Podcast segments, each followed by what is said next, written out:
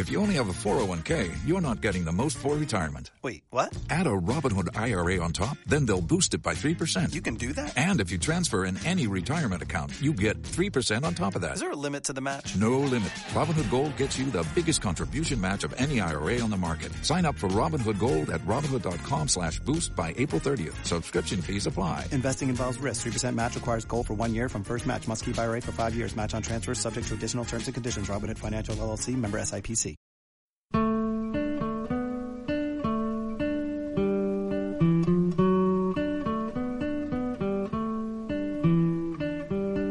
Un espacio dedicado a lo mejor del mundo del streaming con el comentario y análisis de las mejores series y películas que puedes encontrar online. Esto es NAC, Netflix a la carta.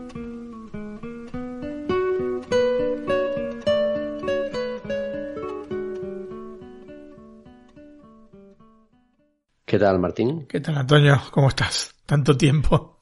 Tanto tiempo, ¿no? Ha pasado mm, dos semanas, ¿no? Sí, siempre igual en esta época del año. ¿eh? Es difícil poder coordinar entre el trabajo y Netflix a la carta. Coincidió el trabajo y también el especial, que cuando hay un especial también dejamos una... días, Efectivamente, ¿no? efectivamente. Dejamos una semana libre. Bueno, hoy retomamos el tema de tradicional podcast, o sea, de series. En mi caso una serie, no sé si en el tuyo también. El mío no es una serie, es una película, pero es una película original de Netflix. O sea que película original de streaming. Se llama La vida por delante, ese es el título en castellano. Es una película italiana. El título original es La vita davanti a sé. Es una película nueva, una película que salió hace una semana. Bueno, yo traigo Patria, una serie de HBO España, la primera serie de HBO para el- del mercado, bueno, no del mercado español, sino hecha aquí en España. Tengo que decir que es de lo mejor que he visto este año. Ujú, Muy buena. Eh, De hecho, no había leído el libro, sí había escuchado de él, eh, el- del libro hace un par de años, tres, hablar de él, de que era muy bueno. No lo había leído y al ver la serie lo he leído. y sí, total totalmente recomendable tanto una cosa como la otra, o ambas, como en mi caso. Efectivamente. Va muchas veces eh, de la mano. eh, tanto el libro como... Yo recomiendo tanto leer... eh, yo lo, lo tengo como, digamos, como una cosa que hago habitualmente. Como costumbre. Sí, como costumbre leer, eh, leer los libros y ver las películas. Dos cosas porque digamos que son elementos que muchas veces eh, se, se retroalimentan. Otras veces no, otras veces son... eh, están este, diametralmente opuestos uno- unos a otros y eso también es interesante. Así que eh, a los que les gusta el cine les recomiendo leer siempre los libros en los que se basan las películas. Sí, en este caso te nutre de cosas nuevas, ¿no? Mm. que en la serie evidentemente se saltan o el- incluso la ponen de otra forma y aquí el libro pues te da lo que es la realidad de la novela, como la vio el escritor, ¿no? Claro, claro, sí, sí. Muy bien, Martín, pues te dejo con la vida por delante. Muy bien, Antonio, escuchamos el tráiler en italiano primero que nada. Perfecto. Dicono che tutto è scritto e non si può cambiare niente. Sono uno e sono orfano. Io voglio cambiare tutto. Rosa ha iniziato a tenere i bambini delle altre puttane. Ciao! Rosa, ho bisogno di un favore. Mamma l'ho preso in affido subito dopo la tragedia. Io non ce la faccio più, sono vecchio. Due mesi, non un giorno di più.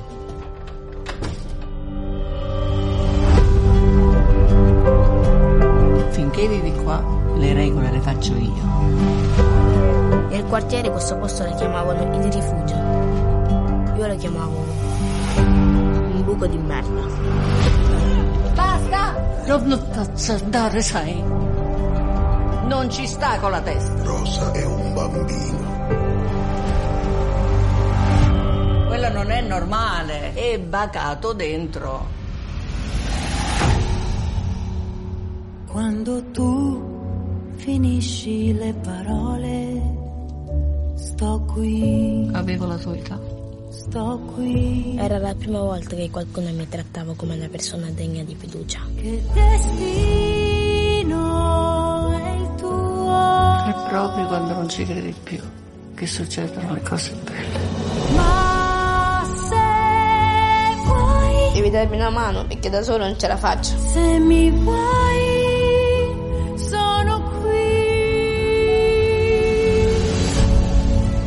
L'umanità è solo una virgola nel grande libro della vita.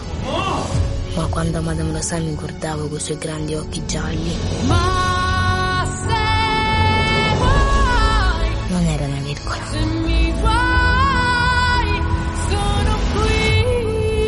Ma il grande libro, tutto intero. Nessuno ti vede, io sì.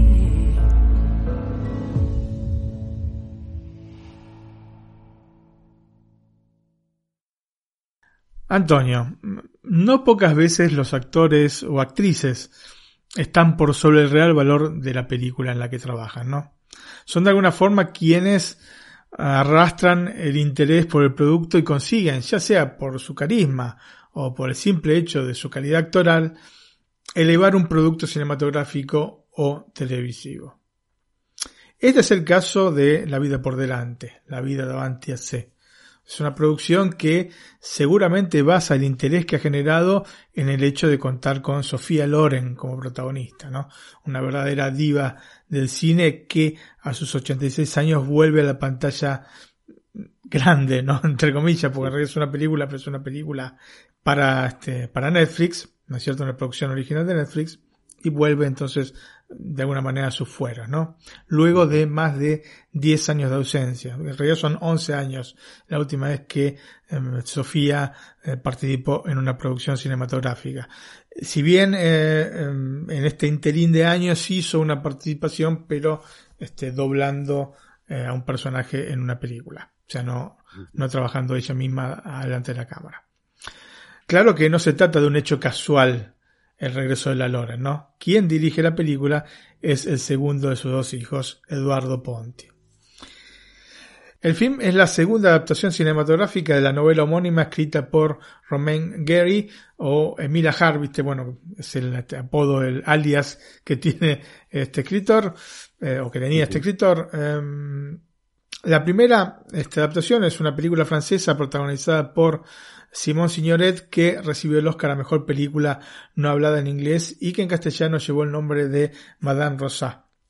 Aunque bueno, en realidad el título original es La vida de Bansois, es una película de 77, La vida de Bansois obviamente es La vida por delante, ¿no? La vida davanti a sé. Es una muy buena película, eh, que también les recomiendo ver, y que es una adaptación mucho más fidedigna a la novela original, ya sea por el hecho de que se rodó muy cerca del momento en que se escribió el libro, es un libro que este, ganó un, premio muy prestigioso, que es el premio Goncourt en el año 75, ¿no es cierto? Y bueno, habiendo este, sido escrita en esa década y habiendo salido la película en esa, en esa época y aparte siendo una película, este, siendo un libro, perdón, que está desarrollado en, este, en París, eh, era obvio que la adaptación iba a ser mejor este, la original que esta nueva este, hecha en Italia, ¿no es cierto? Esta novela, Antonio, se convirtió casi de manera instantánea en un clásico de la literatura francesa de la segunda parte del siglo XX. Es un libro que tuve la fortuna de poder leer y que combina una prosa absolutamente agradable con un lenguaje popular y una manera sumamente efectiva a la hora de describir ya en ese entonces una París con un entramado cultural y étnico sumamente complejo y conflictivo, ¿no es cierto? Pero al mismo tiempo, como sabemos, real, ¿no? Uh -huh. Así que mmm, es interesante este aspecto, ¿no? Porque todo lo que está pasando hoy en Francia se, no es una cosa de hace un par de años, es una cosa uh -huh. que se viene arrastrando desde hace décadas. Se trata de un libro que, debajo de este lenguaje, que por momentos yo creo que es vulgar, se encarga de hacer lugar a una trama compuesta en gran parte de pequeñas historias. Eh, y es un libro que aparte está, es muy rico de reflexiones y sentimientos eh, que denotan una sinceridad apabullante, Antonio. Eduardo. Ponti entonces busca con esta versión trasladar este entramado social y cultural de la París de los años 70 a una Italia que en los últimos 40 años ha cambiado de ser una tierra prevalentemente de, inmigra- de inmigrantes a ser una tierra de inmigrantes, ¿no es cierto?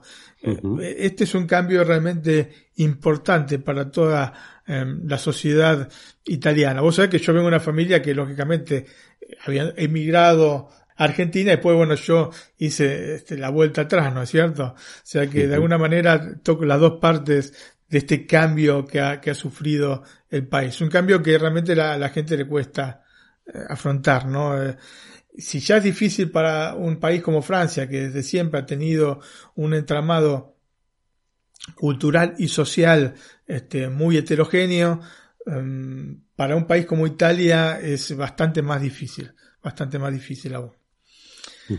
La acción entonces se desplaza de la ciudad luz, ¿no? de París a Bari, la capital de la región Puglia, que está en el taco ¿no? de la bota italiana.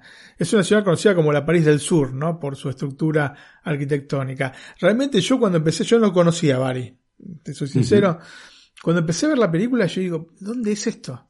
¿Dónde es esto? Porque, o sea, me daba la sensación que tenía que ser del sur, porque bueno, oyendo este, cómo hablaban, oyendo especialmente a Sofía Loren, era evidente que era del sur de Italia. Pero ¿de dónde? Porque arquitectónicamente es muy particular esta ciudad, no Eh, como digamos fuera de con- del contexto de las ciudades del, del sur de Italia, ¿no es cierto? Bueno, a mí me ¿a suena por el equipo de fútbol. Claro, bueno, sí. Pero, eh, digamos, te repito, está fuera de contexto arquitectónicamente. Entonces, eh, después este, estuve investigando y obviamente este, tiene este, este aspecto, ¿no? Este Bari, ¿no? Este aspecto tan particular. pero está en la costa del mar Adriático, ¿no? No está en la otra, ¿no? Sí, sí, sí, más adriático. Ujú. De hecho, eh, hay un dicho en Italia que dice que si París tuviese mar sería una pequeña Bari, ¿no? Si París ya ves el mar, sarebbe una piccola Bari.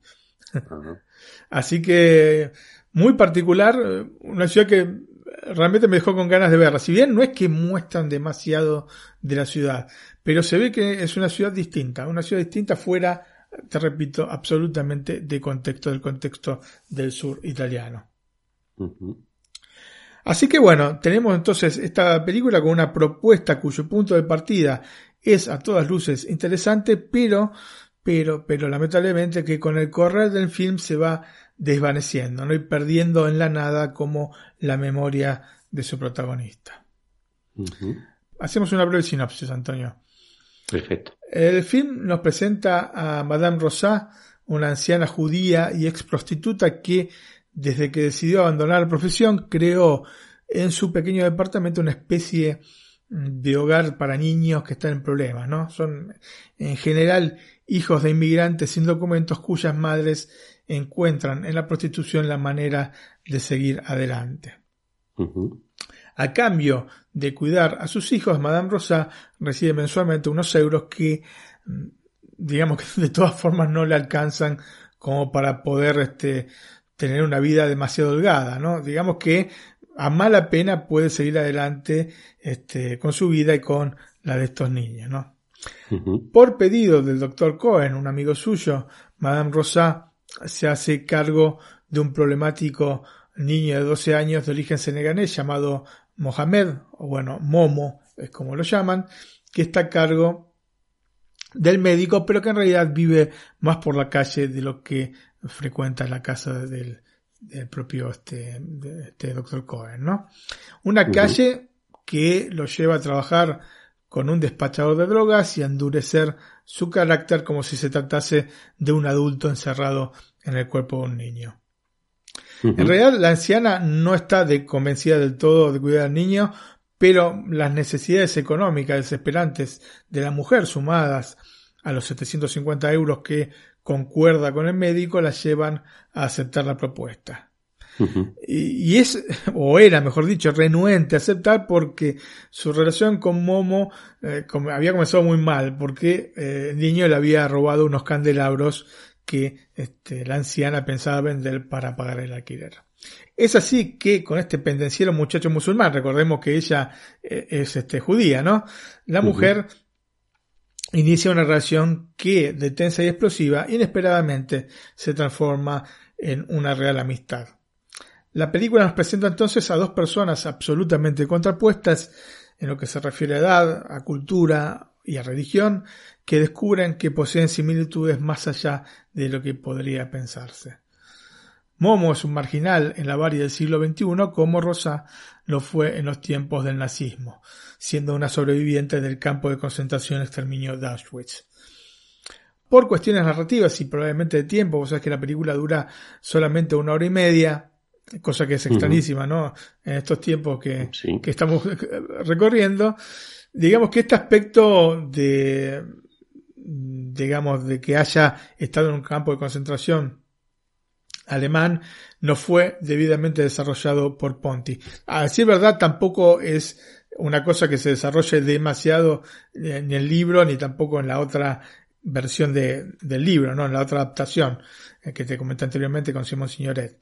Pero bueno, quizás este, habiendo ya tocado o pasado, digamos, este, la historia de, de, un- de París a Bari, eh, quizás le podía agregar alguna cosita más, ¿no? Ya habiendo cambiado algo, podía cambiar un poco más y agregarle un poco más de datos sobre las vivencias de la mujer en Auschwitz. Pero bueno, lo que prefirió el, director, y me parece absolutamente loable y, respetable, es concentrarse en las relaciones humanas que son la columna vertebral del film. Así que de alguna manera, este hecho de que em, Rosá estuvo en un campo de concentración o que sobrevivió a un campo de concentración es un eh, hecho anecdótico dentro de todo el desarrollo de, la película.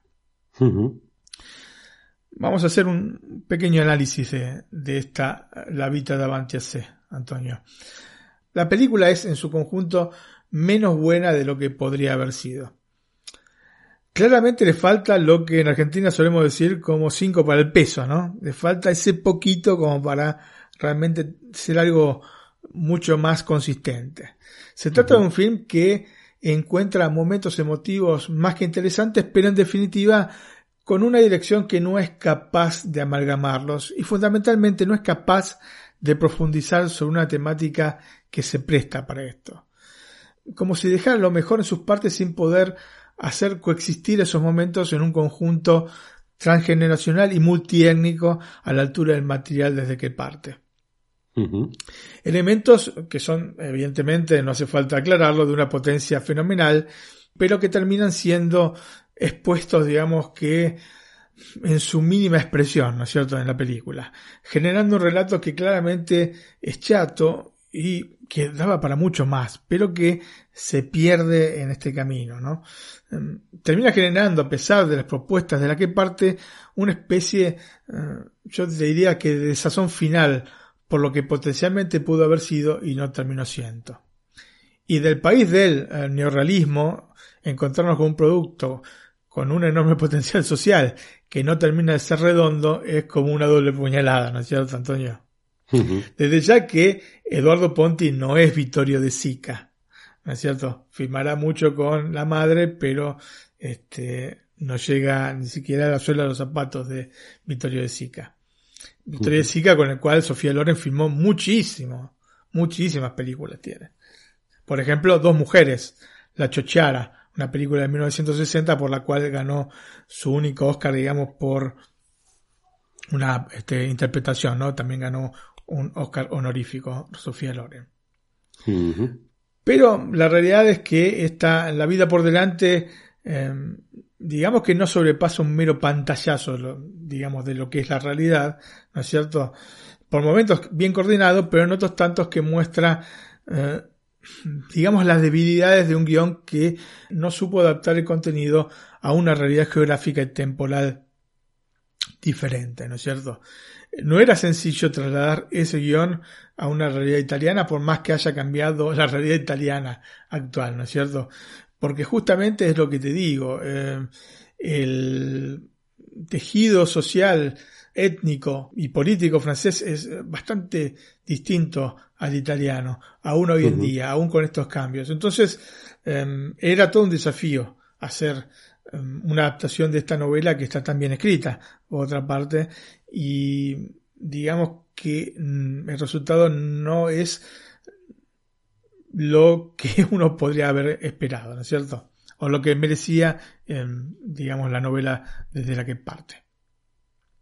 Otro problema es que no hay medios tonos, ¿no? Los protagonistas prácticamente pasan de la antipatía al cariño con una velocidad que deja pasmado. Es decir, sin una transición adecuada que vaya de alguna manera matizando los caracteres y demostrando las cosas que tienen en común estos personajes, ¿no?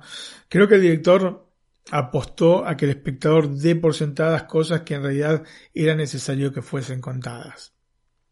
Mismo discurso con las analogías, acertadas o no. Bueno, esto este, lo dejo a la consideración de cada uno, ¿no? Pero están ahí esas analogías entre la realidad de los inmigrantes clandestinos en Italia y la Alemania nazi, ¿no? Por ejemplo, cuando están expulsando del lugar donde vivían una familia de árabes. Podemos estar de acuerdo o no, no con este paralelismo que establece el director. La cuestión es que si presentás algo fuerte como esto, lo mínimo que esperamos como espectadores es un desarrollo coherente al planteamiento de partida, ¿no? Pero un poco, como dije antes, por centrar la historia en las relaciones humanas y otro poco por la misma tibieza del director, nos encontramos con un tirar la piedra y esconder la mano.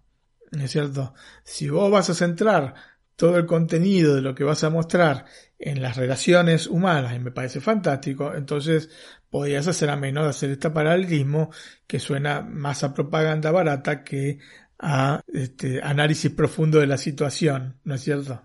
O sea, es muy fácil hacer esta comparación. Son comparaciones aborrecibles, baratas y que si no las profundizas, si no le das, este, no las pones en contexto, no las explicas o no, digamos, no te explicas vos mismo qué es lo que querés decir con esto, entonces queda un poco así. Este, como, repito, como tirar la piedra y esconder la mano.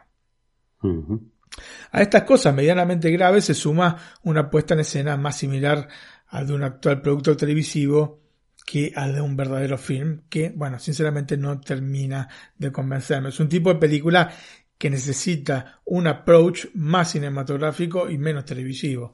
Para determinadas cosas es fantástico todo lo que se está haciendo con la nueva televisión, con el streaming, ¿no es cierto? Pero para otras cosas el buen viejo cine, ¿no es las buenas viejas técnicas este, cinematográficas son indispensables, ¿no es cierto? Entonces, ¿es una película para evitar, Antonio? La respuesta es sencilla. El film tiene estos defectos, pero, pero, está ella. La Loren. ¿Ah? Un mito del cine, absolutamente. Su presencia ilumina la pantalla la llena de pura magia cinematográfica. Hace poco se nos fue John Connery y nos vamos quedando con pocos iconos cinematográficos, especialmente de, la época de oro, digamos, este, de Hollywood, ¿no? Y Sofía es de las que quedan, y, y aunque no estuvieran todos vivos, es de todas maneras de las estrellas más brillantes. El carisma no tiene edad, ¿no? Aún con sus 86 años, sus ojos tan particulares continúan siendo lo que eran. A pesar de que se mueve poco, su energía se encuentra en cada fotograma del largometraje. Es, sin lugar a dudas, Antonio, la mejor parte de un film rodado por un hijo que gira alrededor de esta estrella incandescente que es su madre, ¿no? Y todo esto es tan así que, a pesar de aparecer mucho en el film, uno hubiese querido verla aún más. Además, para quien ame los elementos comunes con film de otras épocas, hay otra película de Sofía Loren, justamente dirigida por Vittorio De Sica. Bueno, me levanto de mi asiento para mencionar al gran Vittorio De Sica, que aún afrontando la cosa desde otra perspectiva, tocaba el tema de la maternidad conectado a las dificultades de la prostitución. El film es Matrimonio a la italiana, ¿no? Matrimonio a la italiana en castellano, la película de 1964, en la cual también participa otro mito del cine italiano como Marcello Mastroianni, que también filmó muchísimo con, con Sofía Loren, ¿no? En este caso, este, Sofía Loren eh, hace de Filomena, que es una mujer que había tenido tres hijos de su pasado como prostituta, de los cuales al menos uno había sido entregado en secreto a una mujer fuera de la ciudad para que lo cuidase. Así que ya ves que está este, una pequeña conexión, si querés, con la vida davanti a sé. La fuerza de esta película, de la vida davanti a sé, recae entonces en las interpretaciones de su dúo protagonista, en especial de Sofía Loren. Em, que te repito, parece no haber perdido la fuerza y ese atractivo en muchas ocasiones visceral de sus interpretaciones, ¿no? Aprovechando ese inconfundible acento napolitano. Bueno, aunque vos sabés que en realidad eh, Sofía no es napolitana, es romana. Nació en Roma y hasta los 10 años vivió en Roma, creo que es, bueno, creo, es de 1934 y... De la edad de mi padre. Claro, bueno. Cuando tenía 10 años eh, eh, cayó una bomba este, en Roma cerca de donde estaba ella y la hirió en, la, este, en el mentón y entonces los padres decidieron mudarse a Nápoles, a Nápoles. Así que por eso ella tiene toda esta conexión con, con lo napolitano, ¿no es cierto? Y este acento, porque tiene un acento muy, muy, muy este, marcado. Que hace, te digo, en muchas ocasiones difícil la comprensión exacta de lo que está diciendo, ¿no? Para uno que conoce el italiano. Pero justamente su fuerza, claro, si vos lo ves en castellano no te vas a dar cuenta de esto. O si lo ves en italiano pero con subtítulos, pero como yo lo vi en italiano sin subtítulos, eso te queda, ah, ¿no? te costaba trabajo. Y te cuesta, te cuesta porque es muy cerrado, muy cerrado. Eh este, la manera de hablar. Aún no hablando en dialecto, ¿no es cierto? O sea, la manera de, de, pronunciar las palabras. Pero justamente la fuerza interpretativa este, te hace comprender instantáneamente lo que la actriz busca, eh, aunque no llegues a decodificar exactamente y palabra por palabra lo que está diciendo. ¿no? Esta justamente es eh, lo fantástico que, que, tiene Sofía Loren, ¿no es cierto? Porque más allá de haber sido una mujer hermosa, ¿no es cierto? Era una excelente actriz, ¿no es cierto? O sea, no podemos quedar, quedar, solamente con la cuestión de, de, la belleza física. La Loren, por otra parte, utiliza los propios achaques y los cambios en su cuerpo para plasmarlos en esta anciana protagonista, ¿no? Su personaje, su personaje se apoya en su fascinante belleza, que yo diría que está espléndidamente en decadencia, ¿no? Sofía es una actriz que nunca se agotará porque saca de profundo de su ser cada uno de estos personajes que ha interpretado y que la han hecho inmortal. En este caso su magnetismo hace creíble a esta mujer cascarrabia, ¿no? esta verdadera leona que piensa más en nosotros que en sus propios problemas. Una mujer que busca poder compartir sus últimos instantes de vida con alguien a quien amar. Y Momo es la persona justa en el momento exacto. Justamente él ¿no? Que sueña con ser mimado por una leona que, que, representa su necesidad más profunda de contar con unos padres que lo guíen por la vida. ¿no? Se cruza con otra leona. Por su parte, mm, la casa de Madame Rosat se convierte en una metáfora de la tolerancia, ¿no? Una familia o una especie de familia compuesta por Momo y otros niños que no tienen ninguna relación de sangre entre sí, pero que aprenden a aceptarse y a condividir los desafíos del día a día. En lo que se refiere al joven coprotagonista, Momo, interpretado por Ibrahima Güelle, pese a ser su primer trabajo, más allá, bueno, hizo un corto el año pasado, yo creo que su interpretación es destacable, Antonio. Especialmente en las escenas de gran impacto empático. Digamos que Ibrahima muestra lo mejor de su talento cuando deja escapar su libertad emotiva, es decir, fundamentalmente con sonrisas o lágrimas. Esto es algo que es muy común en los actores este, así niños, ¿no?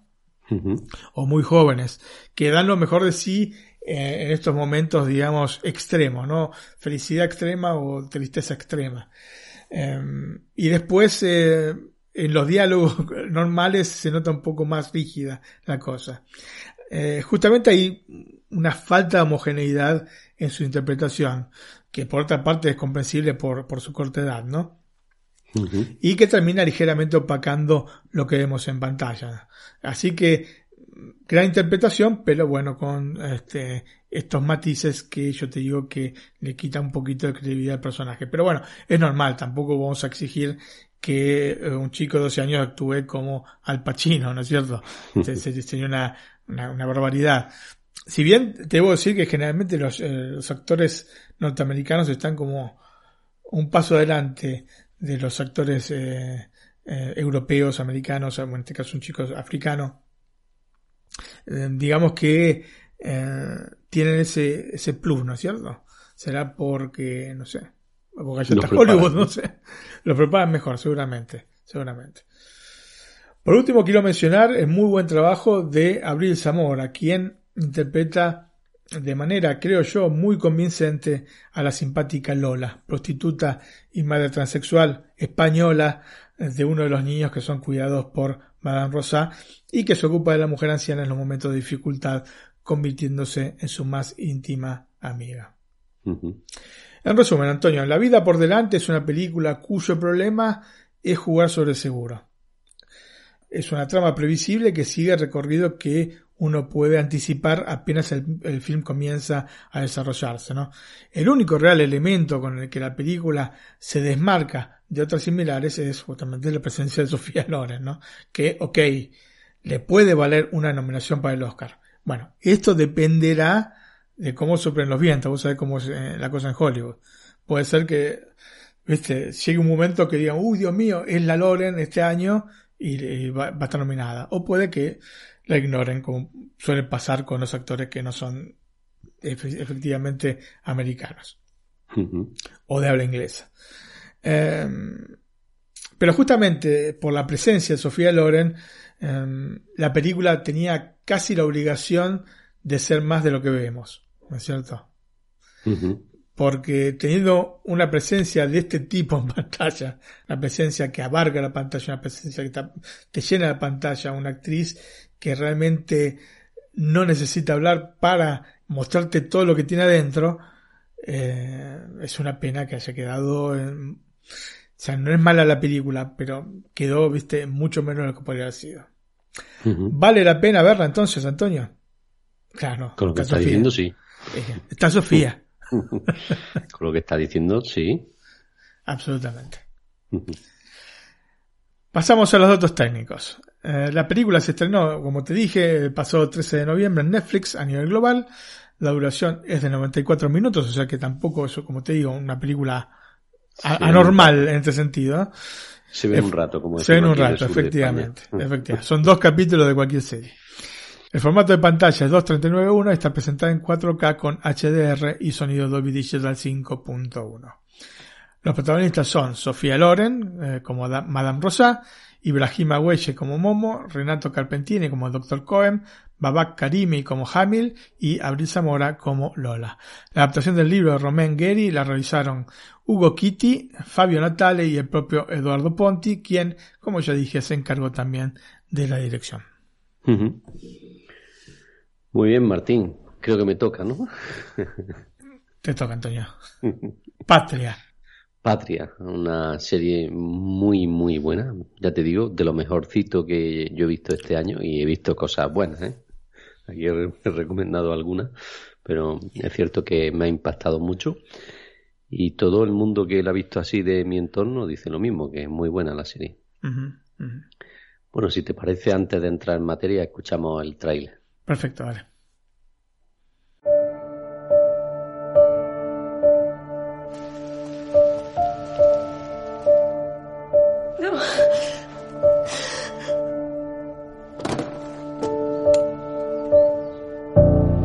ETA ha decidido dejar de matar. Voy a ir al pueblo. Yo no quiero que me entierres y saber quién fue el que te mató. ¿Qué hace aquí? Lo que nos faltaba. Ser víctimas de las víctimas. Queremos notificarle que usted, su familia y todos sus bienes son objetivo operativo de ETA. ¡Es José Mari! ¡Es mi hijo! ¡José Mari! Yo solo lucho por liberar a Euskal Herria y por todos los que han caído por luchar por este pueblo. A ETA no le gana ni Dios. Por cada militante que cae entran dos o tres. ¿Y si es el que hace daño a los demás? Soy su madre. Siempre lo seré, pase lo que pase. Decirte que lo siento, que no te saludo porque me traería problemas. Dile a la persona que te mandó a visitarme que no pararé hasta saber todos los detalles del asesinato de mi marido. Yo no he educado a mi hijo para que mate. No es cuestión de buenas o malas personas. ¿Somos abertzales o qué somos? ¿Quién rezará a Dios en euskera? ¿Quién le cantará en euskera? Ya te respondo. Nadie.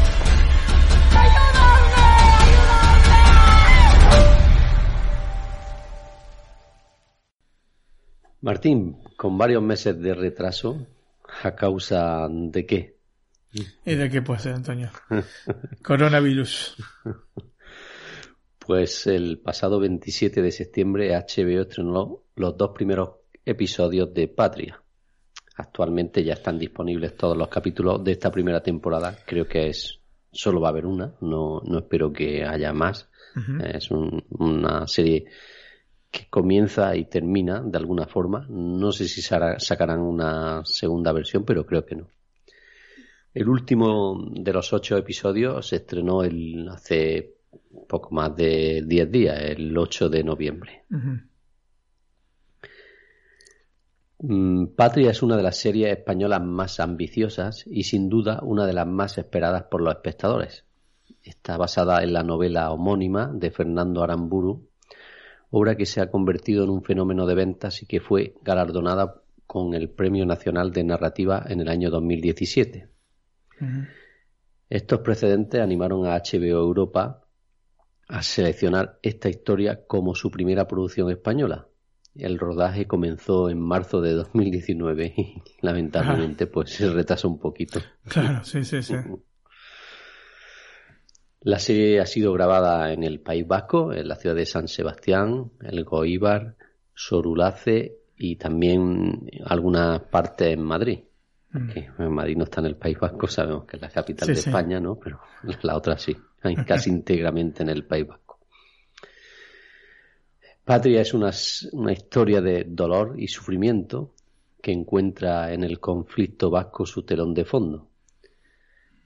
En un pueblo de Guipúzcoa, dos familias muy unidas eh, se ven divididas por el terrorismo de ETA. Al frente de cada una de estas dos familias, dos madres, Vitorri y Miren.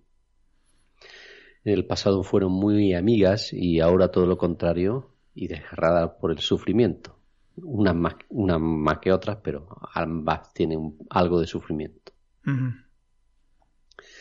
El marido de Vitorri es un empresario que ha sido asesinado por la banda, mientras que el hijo mayor de Miren es un etarra con delito de sangre encarcelado a mil kilómetros de su hogar. Los años han pasado y han enquistado este resentimiento, pero tras el anuncio del abandono de las armas por parte de ETA, Vitorri decide regresar al pueblo para descubrir quién puso fin a la vida de su esposo y quizá eh, intentar mm, perdonarle. La serie consta, como he comentado, de ocho episodios de unos 50 minutos cada uno. HBO nos presenta esta serie creada por Aitor Gabilondo y dirigida por Óscar Pedraza y Félix Vizcarret como el primer proyecto español y tengo que decir que si las producciones españolas de HBO son como esta, bienvenidas sean todas, Martín. Los dos primeros capítulos bastan para poner en situación al espectador. Todo queda reflejado en estos primeros minutos. El tono de la serie, la terrible desgracia sobre la que orbita el devenir de sus personajes principales, el silencio atronador de las víctimas y esa tristeza de un pasado no tan lejano que en la serie eh, se refleja de una manera que a mí me ha llamado la atención, ¿no? Con tonos azulados y bastante lluvia. Mm. Una especie de melancolía visual, ¿no? Sí. Curioso, sí. Te llama así, Mm. te quedas así impactado, sí. Sí, sí. Bueno, pues si te parece, hacemos una pausa musical con Mecano, Barco a Venus, eh, que aparece en el capítulo 2, una canción que me recordó a mi juventud. La traigo por eso. Bueno, muy bien, perfecto.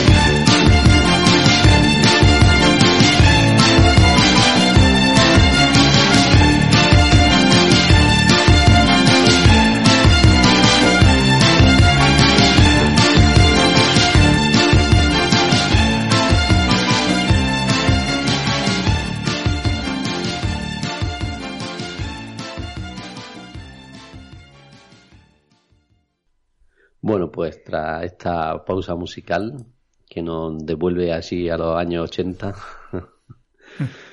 si te parece comparto algunas de las preguntas que me hice cuando conocí el lanzamiento de la ficción. No, que hay de verdad en el cartel de la serie. Aquí te he puesto una foto. Sí, efectivamente. que, que impacta un poquito. Sí, justamente con los tonos azulados que me estabas comentando. ¿no? Sí, sí. Es, es patria fiel a la novela en la que se basa.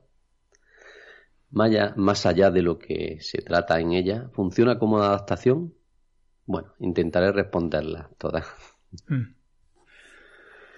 Con la salida del famoso cartel, este que te digo que te muestro, Sí.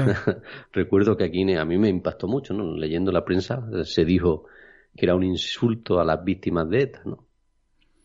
Vamos, yo también me quedé impactado cuando lo vi, ¿no? Sí. Parecía que Patria, ¿no? Había traicionado al núcleo político que se percibe en la novela. Me refiero Patria a la serie, no se había traicionado a lo que nos presentó la novela. Mm. El libro no es imparcial ni lo pretende, ¿no? Tras ver los dos primeros capítulos de la serie llegas a la misma conclusión. Está claro de qué lado están los creadores y la producción, por tanto, el cartel fue meramente una llamada de atención y lo consigue, ¿no? En el libro, el lector entra a la historia de la mano de Vittorri, ya en la última etapa de su vida, en el año 2011. El asesinato de su marido Chato a manos de la banda irá apareciendo poco a poco. La serie eh, comienza concretamente con el atentado y lo hace a través de la, mitad, de la mirada de Vittorri. Debemos despedirse de Chato, que vuelve al trabajo como cada tarde. Entonces se escuchan los disparos y Vittorri sabe lo que ha pasado, no necesita más.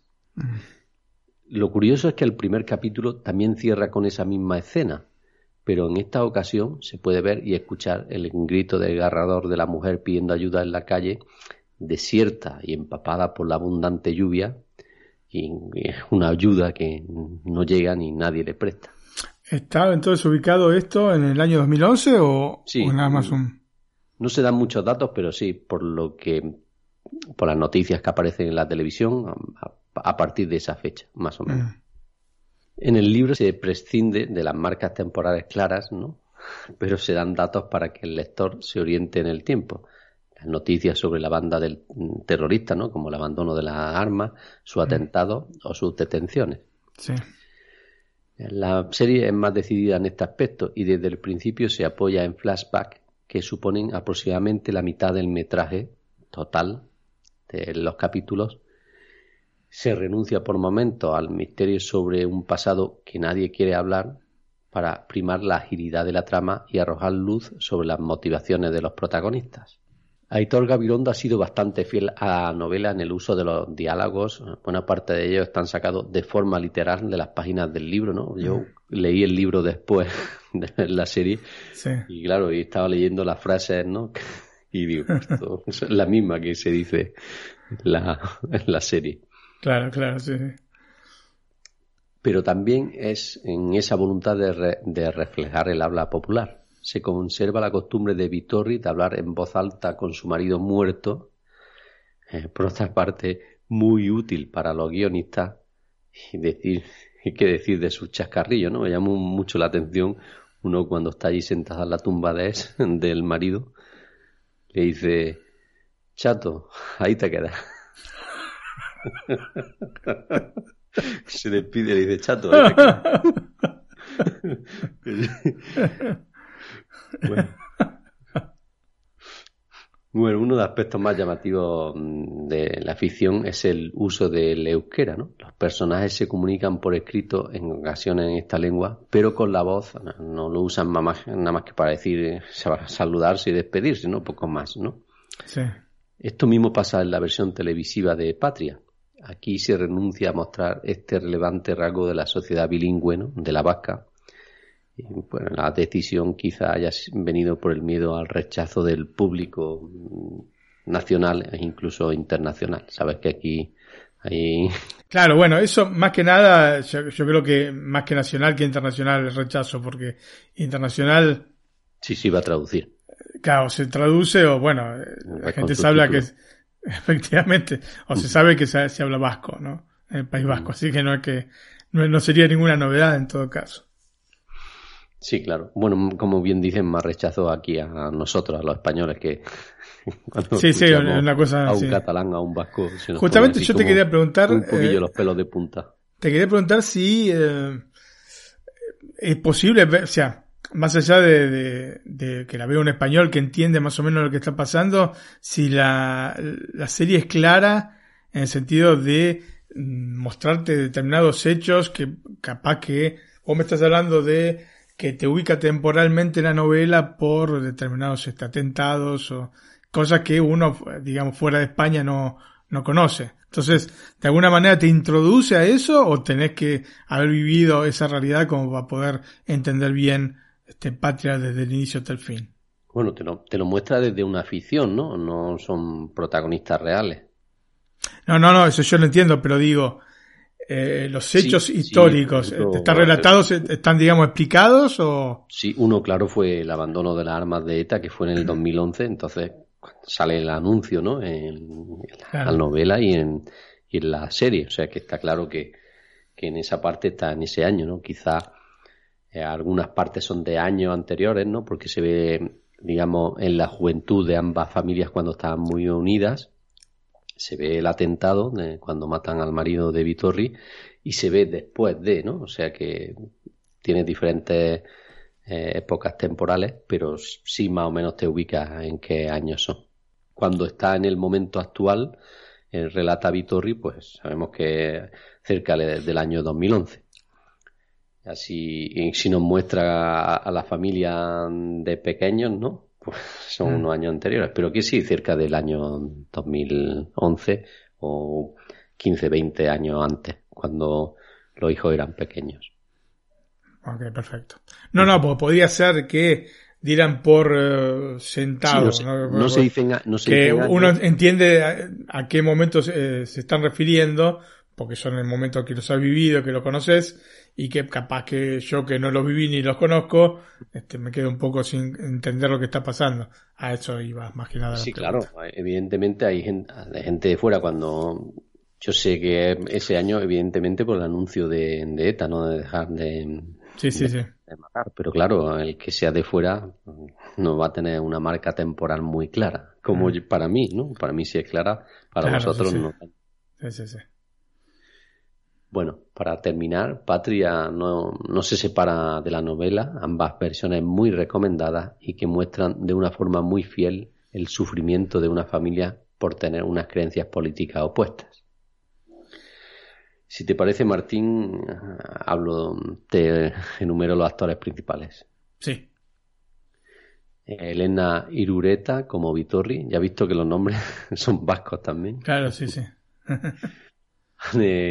Cabarain como Miren Uzkudun, José Ramón Soroiz como Jesús María, Chato Lechundi Altuna, eh, Miquel Lascurain como Josian Garmendia, Loreto Mauleón como Arancha Garmendia Uzkudun, Susana Baitaun como Nerea Le- Lechundi, Eneco Sagordoy como Gorka Garmendia Uzkundun, Iñi- Íñigo Arambarri como Xavier Lechundi, John Olivares como José María Garmendia Uzkundun. Ya has visto algo de los apellidos vascos, ¿no? Sí, sí, sí. Bueno, Martín, para finalizar, eh, Patria consta de ocho episodios, como he dicho, de unos 50 minutos. La calidad en HBO España ya sabes que es 1080p, por lo tanto, así la he visto. Se puede ver en HBO España y en Estados Unidos también en HBO Max. Mm, Desconozco si allí está disponible en 4K, no sé. Mm. Ya nos lo comentarán nuestros oyentes. Probablemente sí, yo creo que lo tienen que haber filmado en 4K. Ujú. Creo que sí. Y si te parece, eh, finalizo con una canción que aparece en el último capítulo de Patria de Mark Ferrari, que es Not Giving Up. Traducida sería así como no rendirse. Ok, lo escuchamos, dale.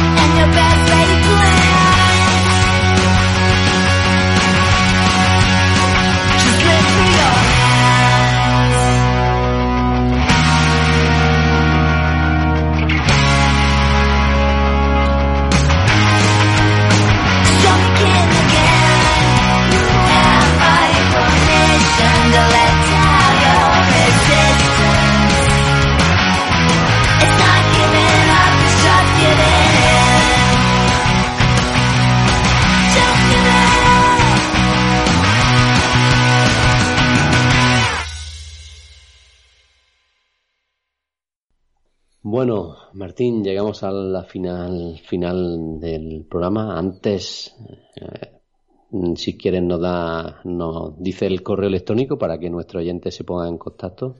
Muy bien. Es nac.iosmac.es. nac arroba iosmac.es. Ujú. Y es que el correo electrónico lo pueden usar, no sé, para sugerirnos alguna serie, alguna película, que hagamos algún especial de algo, eh, para mm, comentar lo, que nos gusta. Y también tenemos eh, tanto un canal en Telegram como en WhatsApp. Si alguno de ellos quiere tener acceso a uno, a otro o a ambos, que nos envíen también un correo electrónico y les damos acceso. Nuestro blog, Nuestro blog es www.netflixalacarta.com o netflixiseries.com o streamingalacarta.com. todos nos van a llevar al mismo sitio. Efectivamente. Y la música de la semana, para finalizar, que creo que estará relacionado con la película o, o con... Está relacionado con Sofía Loren. Ah, no, Sofía Loren. Yo esperaba con la película.